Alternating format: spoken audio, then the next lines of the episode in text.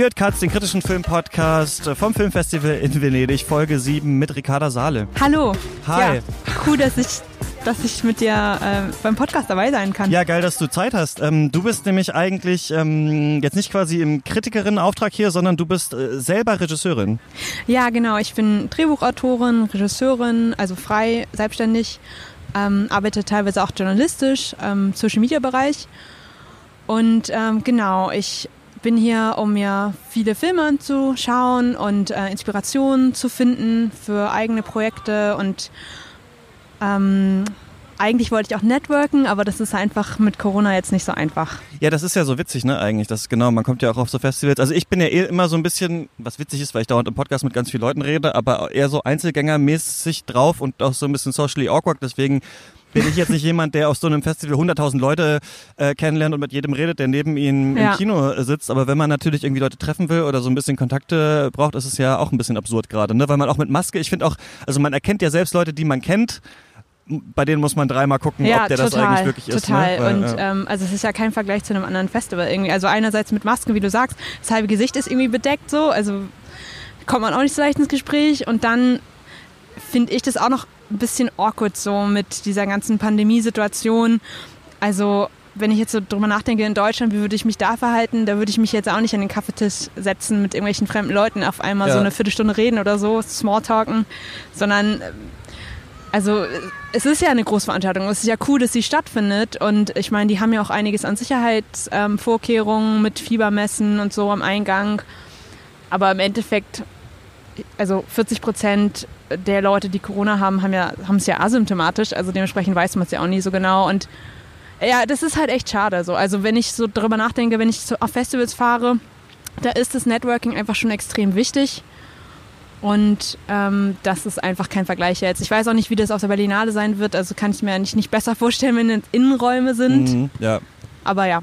Aber äh, Filme konnte ich sehen. das wird so ähnlich sein wahrscheinlich wie hier, tippe ich mal auch, dass es dann so ist. Ähm, was ja auch noch, also es fallen so, weißt du, Zufallsbegegnungen auch so eine Art auch weg, weil es Sachen, die es normalerweise gibt, halt hier nicht gibt. Zum Beispiel, man bucht ja das Ticket, ne? Entweder, also im- entweder mit dem Handy oder mit dem Computer oder sowas und dann hat man das. Und das heißt, bevor man ins Kino geht, weiß man schon, wo man sitzt. Ja, Und das heißt, stimmt. man geht dann schon dahin und da sitzt auch niemand natürlich rechts und links neben Ja, einem, was stimmt. einmal total komfortabel ist, weil man immer weiß, okay, da ist, da kommt keiner mehr, kann ich meine Sachen hinstellen und so weiter und man hat so ein bisschen Platz, aber gleichzeitig, klar, sitzt man nicht mal zufällig neben XY, also vielleicht so zwei Reihen weiter, aber auch zum Beispiel, wenn wir beide jetzt rausfinden würden, wir hätten denselben Film gebucht. Hätten wir auch nie zusammensitzen können genau, wahrscheinlich, so, ja. Würden jetzt in denselben Film gehen, würden wir dann aber woanders sitzen und Ja. müssen uns dann danach wieder treffen. Also man Genau. hat gar nicht, also eine Grüppchenbildung, wenn man nicht gerade gleichzeitig zusammen bucht, klappt eigentlich auch nicht so richtig. Genau, ja. und man kommt auch in der Schlange oder so irgendwo nicht mit den anderen Leuten ins Gespräch. Also ich habe das Gefühl, die meisten Leute sind halt mit, mit Gruppen da und dann bleiben die auch unter sich, so Mhm. wie halt das en vogue ist während Corona. Ja.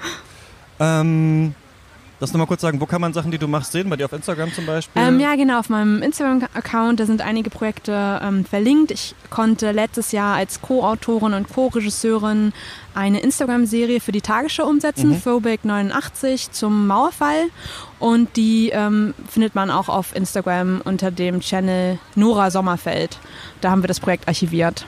Okay, alles klar. Packe ich jetzt Memo an mich selbst. Wenn du das abhörst, musst du den Link in die Podcast-Beschreibung Ja, packen. und vielleicht noch meine Website ricardasadi.com. Okay, alles klar.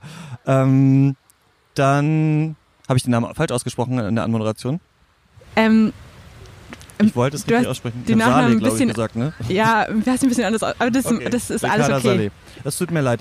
das Ähm, macht nichts. Dann will ich noch sagen, wo wir sind. Wir sind jetzt nämlich mal am Strand, denn wir waren vorher immer auf dieser Wiese da oben. Ähm, es ist, ja, es, Ist richtig schön, die es Sonne ist im, richtig, im Es ist Rücken. richtig schön, genau, die Sonne geht gerade unter. Und, Und wir sitzen hier am Strand und reden so darüber, was wir ähm, gesehen haben. Ich wollte noch eine Sache sagen, und zwar, dass äh, uns hier natürlich heute Morgen auch die Nachricht ereilt hat, dass ähm, Ja. das äh, Geflüchtetenlager in Moria quasi komplett abgebrannt ist. Und das ist ja also einmal natürlich furchtbar, aber auch furchtbar, weil das so mit Ankündigung war. Ne? Also es ist ja schon seit Ewigkeiten klar, dass die Menschen da raus müssen. Es gab schon Auf seit jeden Fall. Ewigkeiten Aktionen, Leave No One Behind und so weiter. Ich habe mal ein anderes Podcast-Projekt gemacht, das gibt's auch noch, das machen die anderen auch noch weiter. Ähm, Solidarität, was können wir tun, hieß das. Da haben wir damals auch über Moria eine Folge gemacht, in der Podcast-Beschreibung waren auch viele so NGOs vor Ort oder sowas, die man unterstützen kann. Da kann man jetzt vielleicht mal schauen, was man machen kann. Ähm, ja, also ich will nur noch mal daran erinnern, dass ja äh, Thüringen und Berlin Leute aufnehmen wollten und Seehofer gesagt hat, nee, machen wir nicht. Ne? Also man weiß schon auch, wer unter anderem mit dafür verantwortlich ist. Ich finde es aber auch noch mal absurd, das zu lesen. Und wir sind jetzt so hier, also in so einer Sommerstimmung. Plus haben ja auch einen Film gesehen heute, der sich mit dem Syrienkrieg auseinandersetzt. Also äh, es ist nicht nur absurd, finde ich, ein bisschen hier zu sein wegen der Pandemie, sondern auch wegen dem, was sonst so halt ja, passiert. das, äh, das ist äh, total Also weißt du gut. auch, weißt du, ein europäisches Festival vor allem auch so, ne? Also so Auch eins am der größten Mittelmeer. europäischsten am Mittelmeer, genau. Und ähm, ja, um manche Leute kümmert sich Europa einen Scheiß. Ja, das ist total gut, dass du das ansprichst. Ich finde auch, ähm, das, ist, das, ist, das ist halt unser zeitgenössisches Problem und da gucken wir weg. Also wir gucken viel zu viel weg, was an unserer Grenze passiert und wie es den Menschen dort geht und wie wir, also wie Menschen verachten, die da ähm, wie Tiere auf so viel zu wenig Raum äh, und überhaupt nicht zu hygienischen ähm, Möglichkeiten eingesperrt sind. Und ähm, also ich finde ich finde es echt ganz krass und ich, ich hoffe, dass sich das verbessert und dass sich jetzt wirklich auch was ändert und wir in Deutschland auch mehr Leute aufnehmen, weil wir können uns das leisten. Also wir haben halt auch, ich habe vor ein paar Jahren einen Kurzfilm gemacht über ein, eine selbstorganisierte Flüchtlingsunterkunft in Athen, Hote City Plaza, Mhm. ähm, mit einem Mädchen, mit einem Achtjährigen im, äh, in der Hauptfigur, also die halt so ein bisschen erzählt hat. Und da habe ich mich ein bisschen mehr mit der Situation in Griechenland auseinandergesetzt. Und also ich habe schon das Gefühl, dass wir, also sag ich mal, wir aus der deutschen Perspektive das Problem ziemlich den Leuten in Griechenland einfach, ja, macht ihr mal so. Ja. Oder macht ihr mal in Italien, kümmert ihr euch mal drum. Also wir haben ja zum Glück kein, kein Grenze ans Mittelmeer und diese Länder sind halt an sich viel äh, wirtschaftlich viel schwächer, auch in der Wirtschaftskrise, ja Griechenland unter anderem.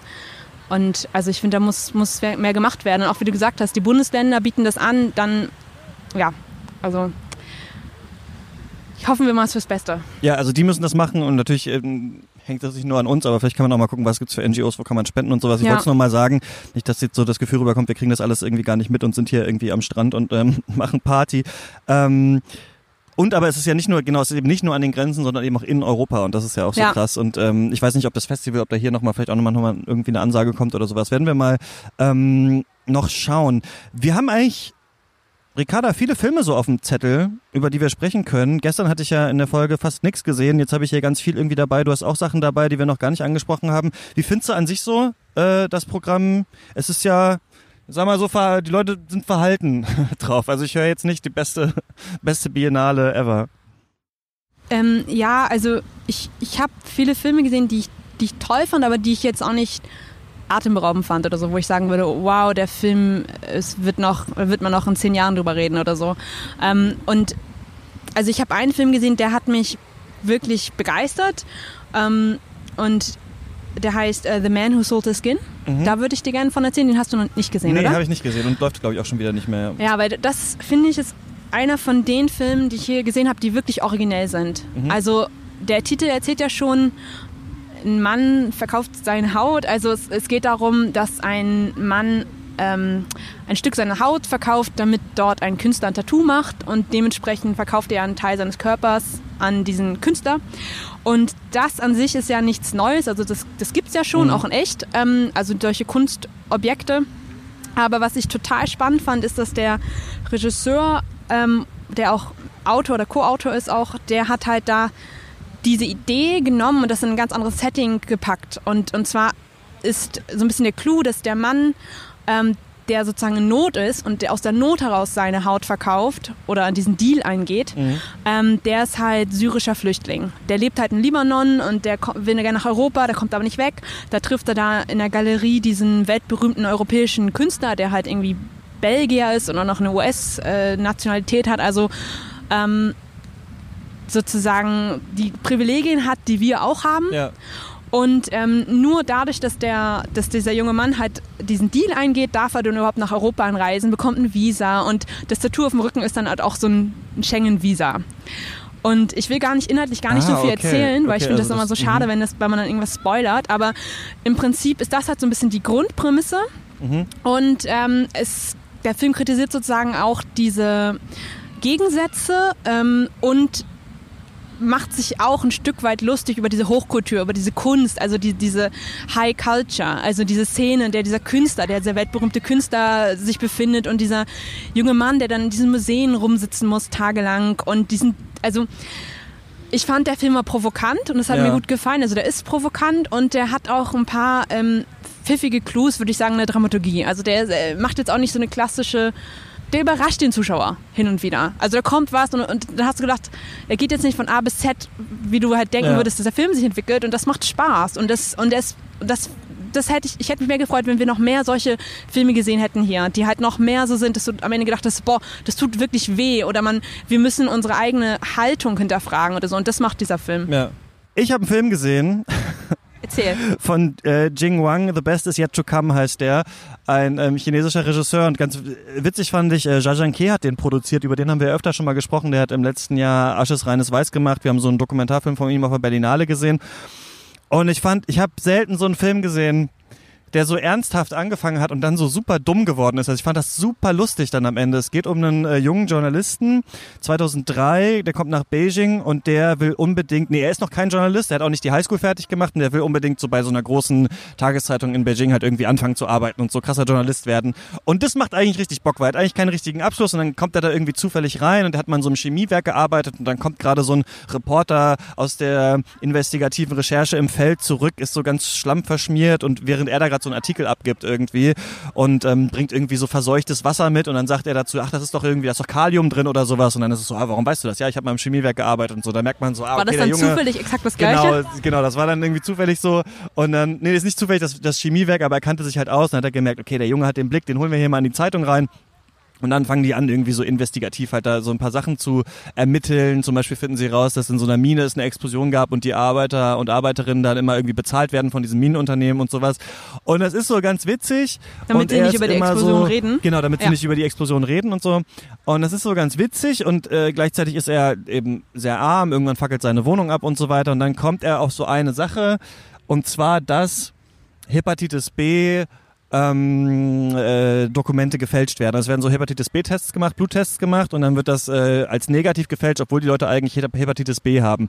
Und das findet er dann irgendwie raus, dass das passiert in so einer Klinik und äh, steigt weiter auf halt in diesem, in diesem Medienunternehmen und kriegt dann als Praktikant quasi so die Frontpage davon und äh, bringt den Artikel dann aber nicht, weil ein Kumpel von ihm da auch dabei war und sich auch diese Hepatitis B, äh, ähm, dieses Dokument hat fälschen lassen. Und dann, also anstatt dass der Film tatsächlich so eine richtige journalistenethische Frage aufmacht, wird das alles auf so eine ganz persönliche Ebene runtergebrochen, weil zufällig halt sein Kumpel halt da auch ist.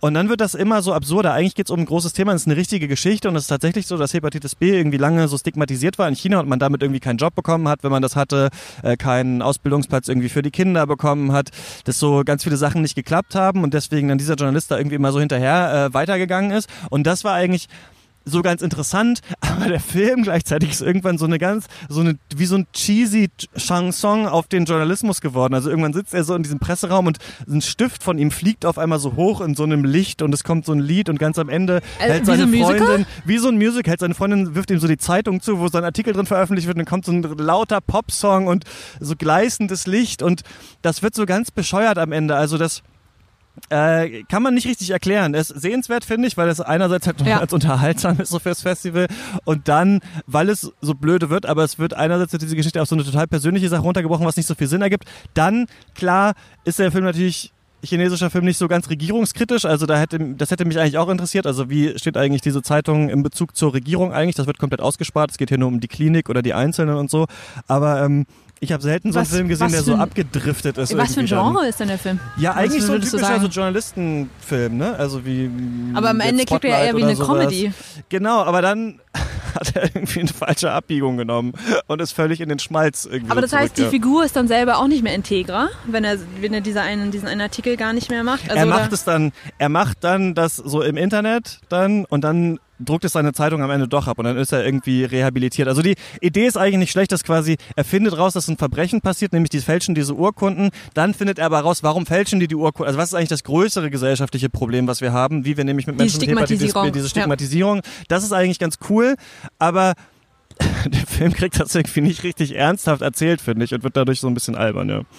Dann haben wir beide noch jetzt Notono gesehen. Wir haben gestern habe ich schon mit ähm, Dominik äh, Kamalzade darüber gesprochen. Ähm, der ist von Gianfranco Rossi. Das ist ein Dokumentarfilm, der quasi an verschiedenen Orten des Kriegs in Syrien spielt über drei Jahre, ähm, hat er da gefilmt, aber es ist nachdem eigentlich die der IS da war, nachdem die schlimmen Massaker und ähm, so andere Sachen passiert sind. Ich glaube, der ist auch nicht nur in Syrien, oder? Das ist die Grenzregion. Da muss ich sagen, ich, ich glaube glaub, auch. Ich glaube, es ich glaub ist die Grenzregion zur so, Türkei. Oder? War es nicht auch ein bisschen Iran oder Irak? Oder verwechsel ich das jetzt? Kann auch sein, hätte man nochmal noch rausfinden müssen. Ähm, ich kann es dann in die äh, Beschreibung auf jeden Fall nochmal reinschreiben. Äh, auf jeden Fall fand ich ich habe das vorhin auch auf Instagram gefragt. Übrigens funktioniert das super gut. Ich frage jetzt immer, also wir haben ja ganz wenig Follower auf Instagram, so 150 oder sowas, aber ich habe jetzt, ich habe das früher nie so viel benutzt. Ähm, und jetzt dachte ich so, zu Venedig ist eigentlich ganz cool. Und wenn man Fragen stellt und sowas wird ja geantwortet, ist ja nicht wie Twitter oder sowas, wo dann halt, ja, es sieht mal einer, sondern es kriegt man Nachrichten und sowas, kriegt ja. Feedback.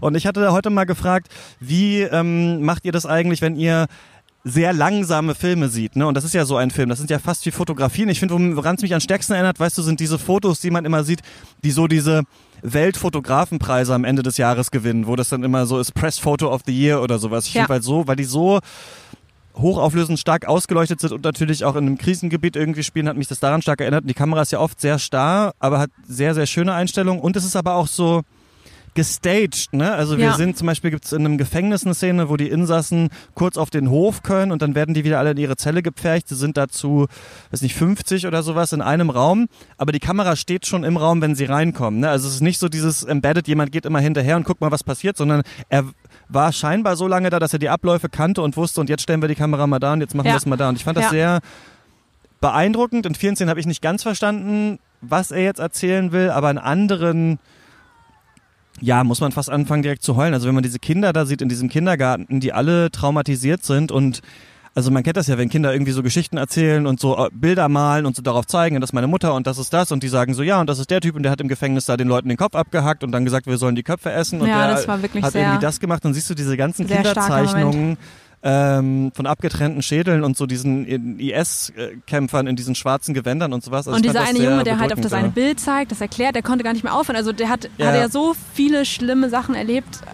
Also das war wirklich, wirklich krass. Ähm, ja, ich, ich fand auch, das war so ein bisschen wie so ein Bilderbuch fast. Also, dass man halt so von einem Bild ins nächste blättert, wie so Fotografien, die halt sich äh, bewegen oder leicht bewegen. Und ähm, also ich fand es sehr beeindruckend. Also wie du gesagt hast, hat ja im Kriegsgebiet gedreht, immer mehrere Jahre.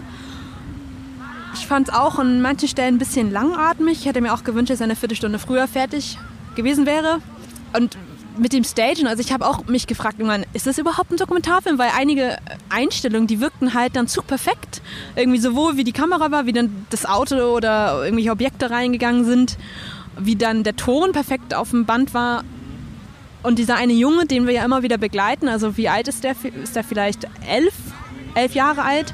Das ist ja schon eine Figur, die wir durch den ganzen Film immer wieder begleiten, der ähm, seine Familie ernähren muss durch ähm, Jagen und durch irgendwie Assistenzjagen oder solchen Tagesjobs oder so.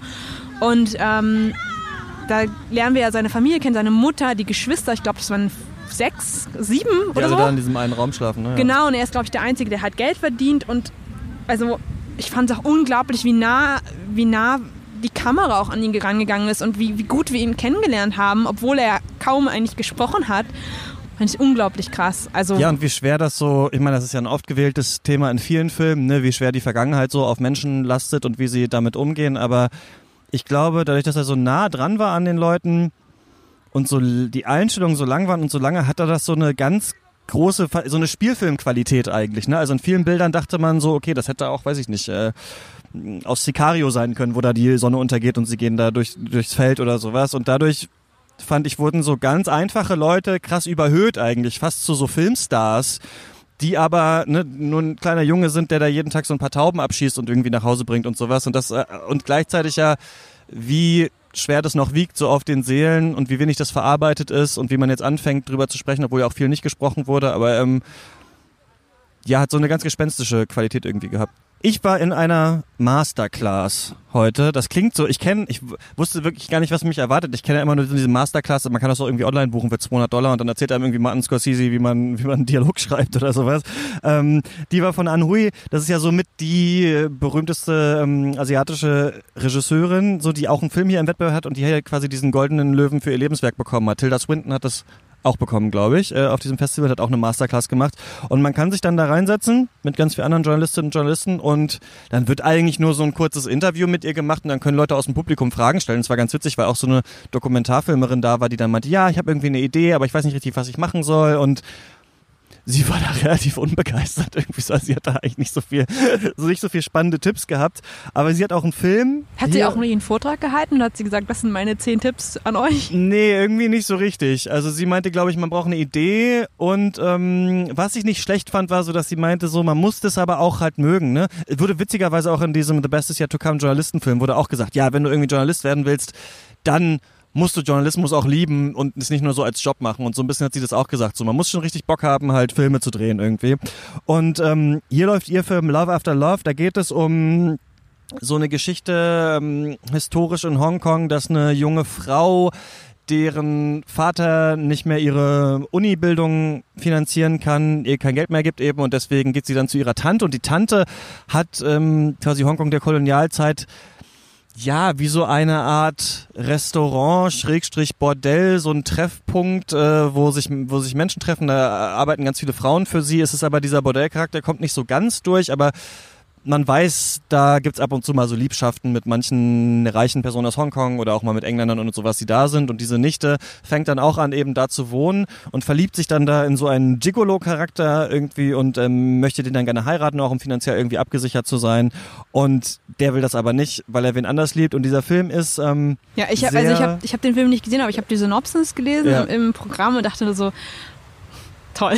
Habe ich schon irgendwie schon mal was von gehört oder hat man schon mal gesehen oder also von der Geschichte her. Also die Synopsis hat mich jetzt nicht so angesprochen. Ja, ich fand, fand das ganz witzig. Wir haben ja neulich über Wonka Wai äh, ein Special gemacht. Und da gibt's auch solche ähnlichen Geschichten manchmal so, jemand kommt irgendwo hin, dann treffen sich die Leute, dann ist die Liebe, soll vielleicht doch nicht sein und so weiter. Witzigerweise hat äh, Anhui in der Masterclass auch ein bisschen über Wonka Wai gelästert. Da ging es nämlich darum, dass äh, sie gefragt wurde, dass sie ja mit ihren Schauspielenden scheinbar immer so toll umgeht und da meint sie, ja, ich, ich mache immer die Hausaufgaben. Wenn ich irgendwie weiß, der und der spielt in meinem Film mit, dann gucke ich mir fast alle Sachen an, die der gemacht hat und gucke, versuche rauszufinden, was kann der alles. Und dann sage ich manchmal, ey, du hast doch einmal in den 70ern diese Werbung, diese Cola-Werbung gemacht, da hast du so ein Lächeln gemacht, kannst du mir das mal gerade mal geben? So und im Gegensatz sagt sie, ja, gibt andere, die quälen halt ihre, ihre Leute äh, 20 Mal, bis sie die Szene bringen. Wonka Wai zum Beispiel, das fand ich ganz witzig. Was aber ihren Film ein bisschen schlechter macht als, den, als die von Wonka Wai, finde ich, dass einen diese Liebesgeschichte überhaupt nicht interessiert. Also man, ich, diese Hauptfigur von ihr, das ist halt so ein kleines Mädchen, die dann in diese so ein bisschen anrüchige Institution kommt und sowas, ist einem irgendwie so völlig unsympathisch und egal. Und der Typ ist halt so mega gigolo nervig. Also als sie ihm dann verfallen ist und die da das erste Mal im Bett lagen, dachte ich wirklich, Mensch, hau ab. Also es interessiert mich nicht und es ist so furchtbar und ich glaub dir auch nicht, dass du diesem Dulli irgendwie so verfällst. Also ich war so dann so richtig raus. Gleichzeitig ist es sehr schön ausgestattet und irgendwie schön erzählt. Also wenn man sich daran erfreuen kann, halt in diesen alten Kolonialbauten in Hongkong, was essen die da, wie sind die Kleider und sowas, fand ich das schon nicht schlecht. Aber diese, also ich finde, ein Film braucht eben nicht nur gute Bilder und eine gute Ausstattung und so einen guten Stil, sondern auch so eine ganz gute Idee. Und ich fand die Idee hier total nichtssagend eigentlich. Also mhm. Also wie du es jetzt gerade beschreibst, so beim Lesen, ähm, fand ich auch so, ähm, da habe ich viel mit den Augen gerollt, auch äh, bei den Dialogen und den Charakteren und so weiter. So, mhm. ich weiß nicht genau, wer diese äh, habe ich jetzt nicht nachgeguckt und gerade geht das Internet hier nur so halb. Äh, wer ihre Tante spielt, die fand ich richtig gut. Also da hat man in manchen schauspielerischen Leistungen hat man schon das, was sie auch beschrieben hat, gemerkt so ein bisschen, dass sie, glaube ich, eng mit denen zusammenarbeitet und da viel rausholen kann. Ja. Aber so an sich fand ich das sehr uninteressant, ja, genau.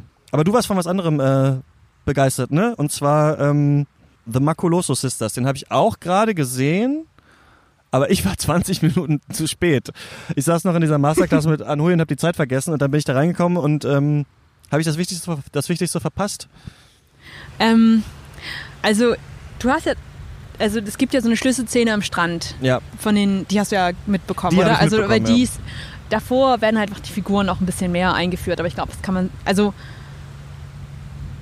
wenn du noch später gekommen wärst, hätte ich gesagt, ja, dann verstehst du gar nichts mehr, aber ich glaube, in den ersten 20 Minuten ähm, es geht noch. Ja, ich, also ich bin froh, dass ich sie gesehen habe, aber Ja. äh, ich glaube, man versteht den Film auch einigermaßen. Kannst du erklären, worum es da geht? Du hast ja mehr gesehen, deswegen schiebe ich das jetzt einfach Ja. auf dich ab. Ja, genau. Also ähm, The Maculoso Sisters ist ein italienischer Film.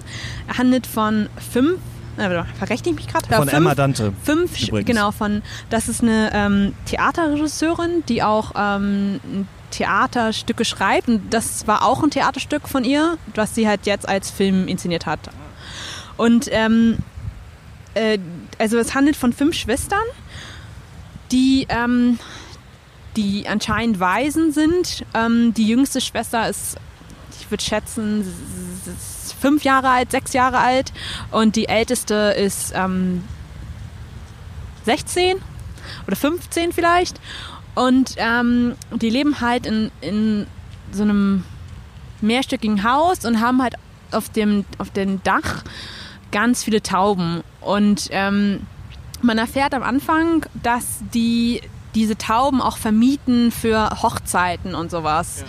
Und ähm, dass sie damit anscheinend auch Geld verdienen.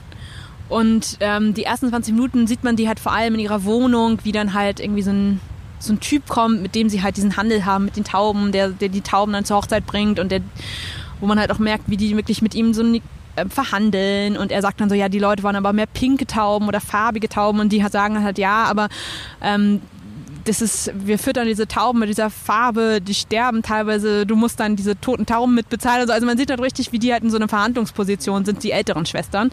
Und die jüngeren Schwestern halt so wissen, okay, das ist jetzt ein wichtiger Moment, wir müssen jetzt die Klappe halten und wir müssen jetzt uns ähm, verziehen. So. Und ähm, man erfährt halt so ein bisschen die Situation, es ist halt eine Lehre, also es gibt halt keine richtigen Erwachsenen so. Und ähm, es- es scheint halt, dass die, die Eltern tot sind oder ja, irgendwie, die, die sind nicht da. Und diese zwei älteren Schwestern, die glaube ich 16 und 15 sind, die kümmern sich halt um die jüngeren Schwestern. Gibt es eine, die ist glaube ich 12 und vielleicht 11 oder 13 und 12 und dann halt diese jüngere, die halt vielleicht 6 ist. Ähm, und Und dann passiert was Schlimmes und lässt das Familienkonstrukt ja, also das, das, das Spannende geraten. ist halt, also äh, es gibt halt drei, drei Zeitsprünge oder drei Zeit Stimmt, ja, das ist eigentlich die Etappen. interessanteste Ebene. In der Ja. ersten Etappe ähm, lernen wir halt diese Schwestern kennen, in dem Alter, die ich, die ich gerade äh, genannt habe. Dann gibt es einen Sprung, da sind die, äh, ich schätzen, Mitte 40 ähm, Ja. und äh, treffen sich zu einem Abendessen. Ähm, und man merkt, da ist irgendwas im Busch, da ist irgendwie, eine Schwester hat irgendwas, ähm, eine schlechte Nachricht zu überbringen, aber man weiß nicht, wovon es handelt. Und man merkt auch, das sind jetzt auf einmal nur vier Schwestern so. Und ähm, im Endeffekt, ich weiß gar nicht, hast du irgendwie so eine, so eine Spoiler-Regel im Podcast bei dir? Ähm, nö, also vielleicht jetzt vielleicht nicht verraten.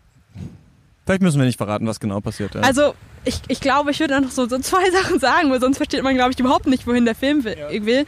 Aber im Endeffekt ähm, geht es halt auch um Verlust ähm, und, ähm, und ähm, es gibt halt einen Unfall an diesem Strand. ja, die eine Schwester stirbt, vielleicht muss man es doch sagen. Ja, Ja, die okay. stirbt in so einer sehr, genau, also die Die gehen dann so an den Jüngste. Strand und genau, die die, jüngste die stirbt. Jüngste und stirbt ich und fand auch die, ganz interessant, dass sie dann so als, also das muss man vielleicht auch noch dazu sagen, die werden dann immer von anderen Schauspielerinnen gespielt, ne? Also auf diesen verschiedenen Die älteren, Ebenen, ja, die, die älteren älteren dann so. Ich fand den Sprung auch relativ weit. Ich hatte diesen weiten Sprung nicht erwartet. Also dass man Ja. aus der Kindheit in die 40er Ja, springt und das nicht voll. nur eine Zwischenebene ist. So, die fangen die, weil da waren sie ja, da hat man schon gesehen, dass sie richtig vom Leben alle gebeutelt sind und so weiter. und dass dann so die eine, die die noch sieht, ne? Also dass sie wie so Geister noch mit dabei sind. Ja, und also so Erinnerungen irgendwie. Genau. Ja, und das fand ich unheimlich schön. Also diese Poesie, dass dieser Film ähm, die, diese Erinnerung, also diese Szene, ähm, wo die ältere Schwester, diese, es gibt eine Szene ganz am Anfang, wo die jüngere Schwester sagt, du bist schön und darf ich bitte auch deinen Lippenstift benutzen? Mhm. Und die geht halt im Kopf dieser Frau immer wieder durch, wenn sie halt 45 ist oder auch, ich glaube, eine Szene, wo sie vielleicht 80 ist oder so. Und ähm, also das hat mir unheimlich gut gefallen, weil ich finde, der Film hat halt wirklich gezeigt, was Kino kann und was man halt im Film filmisch erzählen kann und was man halt, wie man auch solche Déjà-vus vielleicht irgendwie darstellen kann oder so Erinnerungen und diese Trauer. Und es ist auch so, dass die Schwestern sich wirklich noch ja 40 Jahre später Vorwürfe machen, dass sie halt schuld dran sind an diesem Unfall. Und äh, die eine Schwester, die ist halt auch voll, die wirkt auch so psychisch ein bisschen, als hätte sie so einen Knacks bekommen. Die hat auch schon, als sie zwölf ist oder 13 war, die hat auch schon so ein bisschen vielleicht aggressiver Teenager, aber ich kann mir auch vorstellen, dass dieses ähm, Ereignis sie halt noch ein bisschen in sich in mehr ingekehrt, ne, also die ist ziemlich in sich gekehrt, lebt in ihrer eigenen Welt, würde ich so beschreiben. Und ähm, also das, ich fand es sehr, sehr tragisch. Ich fand es ich fand's unheimlich schön, wie, wie diese Liebe oder die, die Hassliebe zwischen den Schwestern ähm, erzählt wurde. Und ähm, also Hassliebe jetzt gibt nur so zwei Schwestern, die immer so einen Konflikt haben, aber sonst, also ich fand es sehr berührend. Ich war auch war auch sehr traurig irgendwie danach. Also ich war, habe mich sehr gefreut, aber ich war auch traurig, als ich jetzt äh, bin auch mit so einem sehr traurigen Gefühl aus dem Film gegangen. Wie war das für dich? Ähm, auch, da kommt ja noch dieser geile Song von Jana Nanini, sagt man, heißt sie, glaube ich, ne? Ähm, Maravillosa Creatura, glaube ich, am Ende wunderschöne Kreatur heißt das, glaube ich, ne? Äh, auf jeden Fall äh, fand ich das, finde ich das eh geil, wenn man so tragische Filme mit so einem Hammer Pop Smash It irgendwie, der aber auch so eine eigene Tragik hat, beendet. Ähm, ich hatte so ein bisschen Probleme natürlich, weil ich die ersten 20 Minuten nicht hatte, genau zu verstehen, wer ist jetzt nochmal welche und ja, sowas. Also ich ja. hatte größere Schwierigkeiten in diesen Zeitsprüngen rauszufinden, wer ist jetzt welche ja. von der jüngeren Schwestern so. Ich fand das aber auch ganz schön gelöst. Ich fand vor allem, dass dieser Tag am Meer, wo dann das Schlimme passiert, so ganz schön mit Handkamera gefilmt war, auch diese Kamera so im Wasser. Also ich finde, das hat sehr gut so rübergebracht, wie das so als Kind ist. Ja. Irgendwie alles ist immer so in Bewegung, man sieht nicht genau, was ist hinter der nächsten Ecke und so. Das fand ich ganz gut. Ähm, ich fand es, glaube ich, nicht so bahnbrechend, dass eine schlimme Sache passiert und die dann für immer so in ihr Unglück stürzt am Ende. Ich finde, er hat so ein bisschen diese Klammer. Gleichzeitig finde ich, ist die Idee dadurch ganz klar abgesteckt gewesen. So, also ich fand das ganz hoch. Jetzt hört ihr das Aufnahmegerät runter, aber es äh, läuft noch. Ja, das läuft noch. Ähm, ganz gut müsste, glaube ich, den ganzen Film sehen, fand es aber auch einen der besseren, den ich gesehen habe. Weil ich fand, die Idee war klar, der war relativ kurz, er war, hat sich filmisch sehr viel geändert, finde ich, so wie die Kameraeinstellungen waren. Manchmal war es so kammerspielmäßig, dann eher draußen wieder so ein bisschen suchender. Ähm, hat mir so ganz gut gefallen. Ja, ja, ja und ich, ich finde auch, also ein Aspekt, der mir auch ähm, gut gefallen hat, halt diese Liebe der Schwestern untereinander. Also ich finde, ähm, gerade auch am Anfang, also vielleicht sind die 20 Minuten am Anfang doch wichtig, ähm, wenn man so merkt, wie sie sich necken, aber auch lieben und dann auch wie sie doch so eine, so eine Selbstverständlichkeit, wie man es halt teilweise mit Geschwistern hat, das finde ich, hat der Film sehr gut rübergebracht. Und ich finde auch, das ist einer der ein bisschen überraschenderen Filme. Und ähm, ja. das fand ich, fand ich cool. Und auch, auch schöne Prämisse mit diesen Zeitsprüngen. Und dass man ähm, diesen Menschen immer nur so kurz begegnet in diesem, äh, an diesem einen Tag in der Zukunft, sag ich mal. Ja. Nö, fand ich auch ganz gut. Haben wir noch was? Guckst du jetzt, guckst du jetzt auch hier Dingens, den Antifa-Film? Nee, den gucke ich nicht, weil ich dachte, der läuft wahrscheinlich auch in Deutschland. Ja, ich habe sogar Freunde, die da jetzt reingehen. Ähm läuft er jetzt schon? Das wusste ich gar nicht. Nee, aber ich glaube, in Leipzig ist schon die Presseverfügung jetzt oder so am, am Wochenende. Ähm, ich wollte mir gleich den Film Yellow Cat anschauen. Ähm, und ich freue mich, also morgen scheinen mir laufen auch nochmal richtig spannende Filme. Also dieser New Order Film, Nowhere Special, hast du die beiden Filme auf dem Schirm? Ja, den New Order, ja. Also das kann ich, also ich, die glaube ich sind mega spannend. Ach, morgen ist noch gar nicht Nomadland, ne? Ich dachte, das wäre jetzt ist erst am Freitag, glaube ich, ne? Wir halten aber noch durch und, äh, und machen morgen wieder äh, eine Folge. Dann dir erstmal noch ähm, eine tolle Mostra, wie man sagt, habe ich gemeint. Ja, danke. Wünsche ich dir auch. Mach's gut, ciao. Ciao.